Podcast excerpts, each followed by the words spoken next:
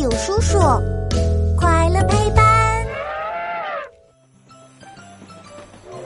为了前往滴哩哩小镇探险，此时迪卡和乐奇正坐在闪电号火车上呢。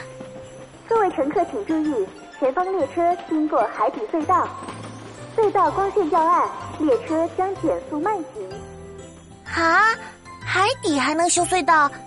那会不会有海水流进隧道里呀？当然不会了，海底隧道的防水能力可是超级厉害的。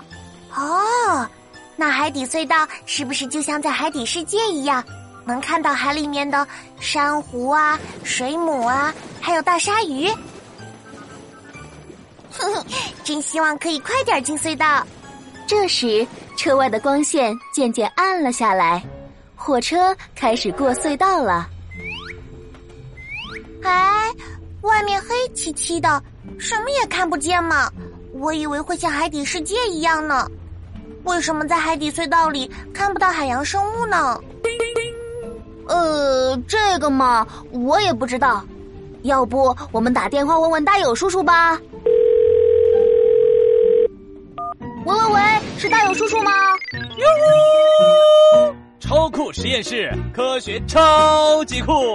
我是大友叔叔，带你探索所有问题。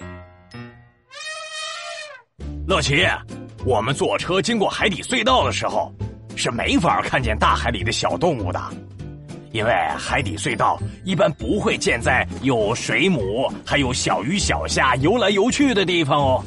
那海底隧道会建在海洋的哪里呢？其实，大部分海底隧道都会选择建在硬邦邦的海底岩石里，或是海底软土里。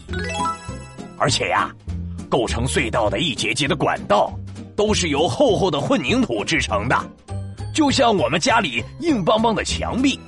在隧道的最外层，还会涂上一层防水材料呢。所以呀，当我们进入海底隧道时，是不可能看见美丽的海洋生物的。